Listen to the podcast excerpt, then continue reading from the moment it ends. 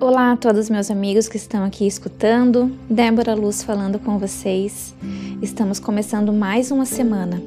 E nesta manhã, Deus falou comigo em um versículo, em um texto, e eu gostaria de comentar esse texto aqui, porque ele falou ao meu coração, eu ainda não entendi por completamente. E este podcast, na verdade, vai ser uma tentativa de entendermos juntos o que Deus quer, não que eu já tenha alcançado, muito pelo contrário.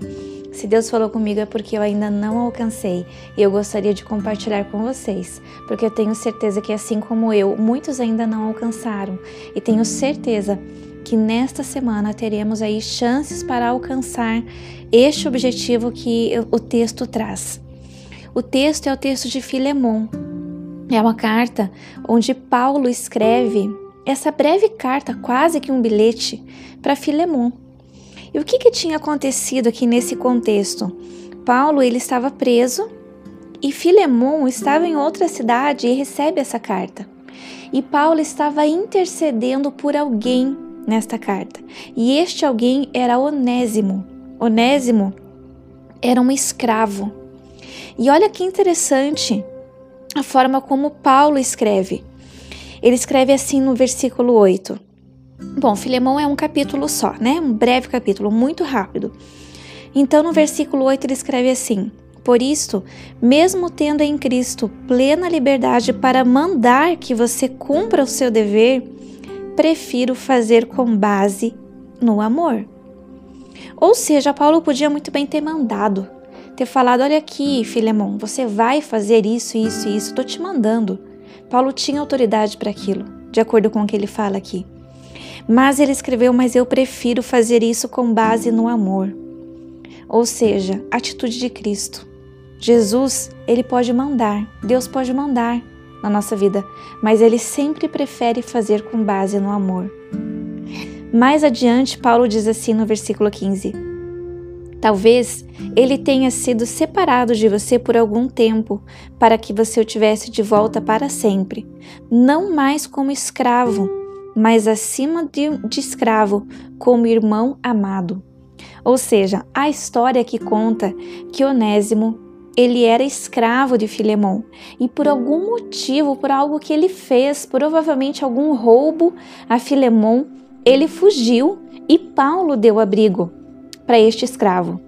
Ou seja, diante da, da lei romana, Paulo também havia feito algo que não era legal.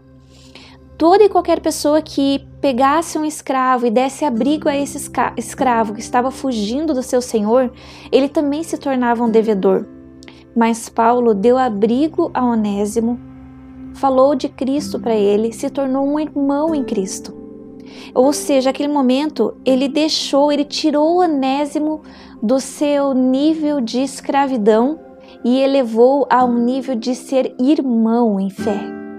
Irmão daquele que era o Senhor dele. Aqui me faz muito lembrar da nossa posição.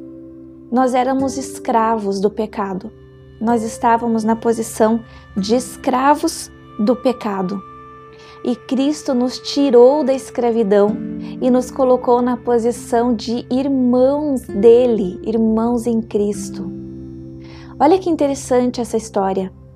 A gente pode muito bem levar para todos os lados que a gente quiser. E eu estou aqui levando para a nossa, a nossa redenção. Éramos escravos. Tinha, tínhamos todo o direito de pagar pelos nossos erros. Poderia, Deus poderia ter feito a gente pagar por todos os nossos erros, mas ele preferiu falar com base no amor. Ele preferiu fazer com base no amor, ou seja, vocês não vão pagar aquilo que vocês devem. Vocês vão ser elevados ainda a um nível que vocês não tinham, a um nível de meus filhos. Assim como Paulo elevou o nível de Onésimo, de um escravo para irmão em Cristo, assim Jesus nos, nos fez como seus filhos, seus irmãos, irmãos, e somos filhos de Deus, fomos elevados a esse nível. E interessante aqui que Paulo ainda fala lá no versículo 18: se ele prejudicou em algo e lhe deve alguma coisa, põe na minha conta. Simples assim. Ou seja, e não era muito fácil assim, gente, da forma que eu tô falando. Era um escravo que fez algo errado, fugiu e ainda Paulo deu abrigo a ele.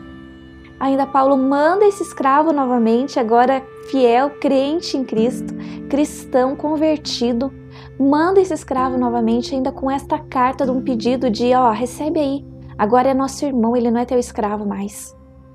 Ainda vai receber o escravo e ainda com esta carta: olha, se ele te prejudicou em algo, põe na minha conta, põe na minha conta, não cobre dele não. E esse versículo falou muito comigo e é algo que eu queria é, destrinchar aqui um pouco, conjecturar, trazer hipóteses, colocar na minha vida, porque eu faço isso. Eu faço isso.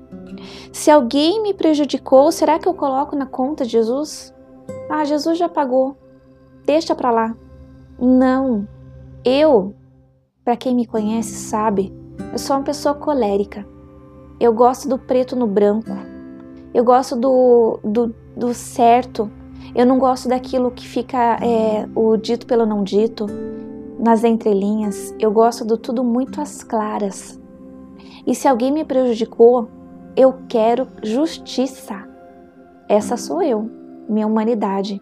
E quem me conhece sabe. Não sou uma pessoa muito fácil, não. E quando alguém me prejudicou, será que eu realmente deixo para lá? e coloco na conta de Jesus, que Jesus já pagou? Tô dizendo por mim, gente. Com certeza não. Eu quero é justiça.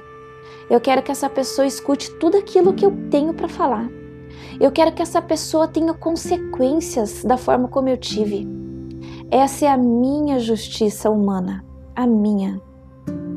Tão mais fácil se fôssemos como Paulo, colocando aqui: aquele que te prejudicou, Deixa para lá. Põe na minha conta. É Jesus falando isso para mim hoje, como pessoa em primeiro lugar. Aqueles que te prejudicaram, deixa para lá, põe na minha conta. Será que isso é fácil de fazer? Mas nem um pouco.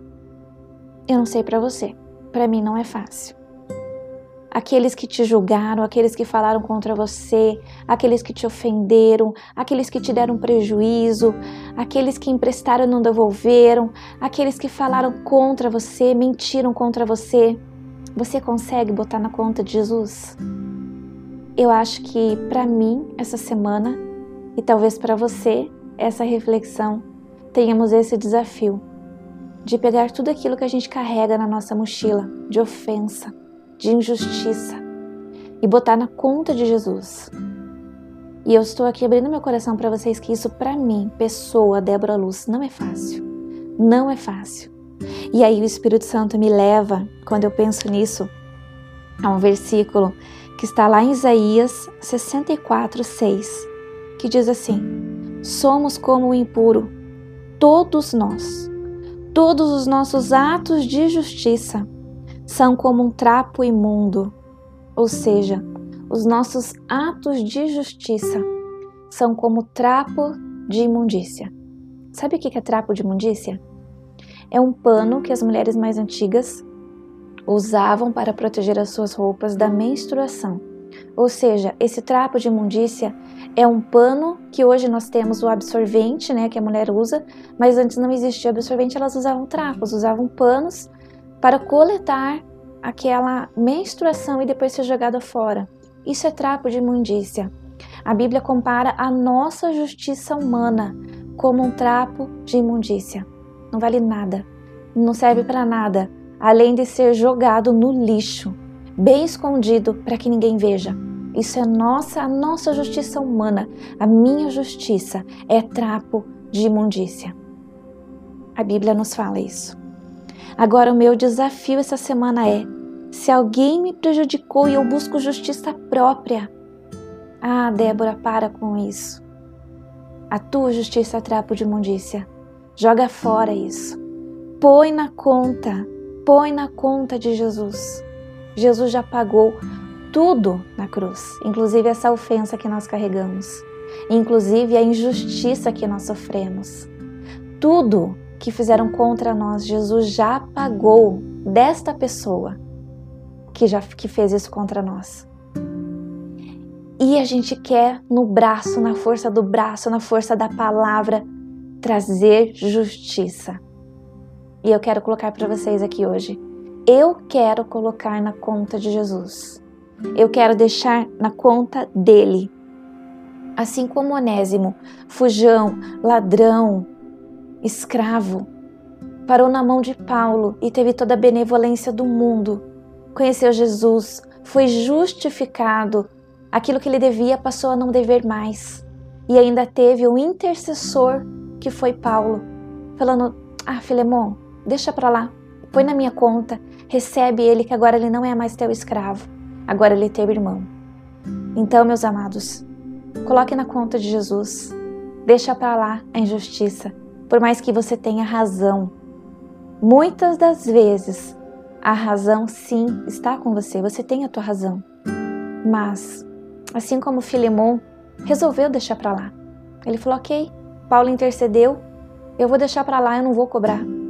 Eu vou deixar ele para lá, vou recebê-lo sim como um outro nível, vou recebê-lo com um nível a mais de honra.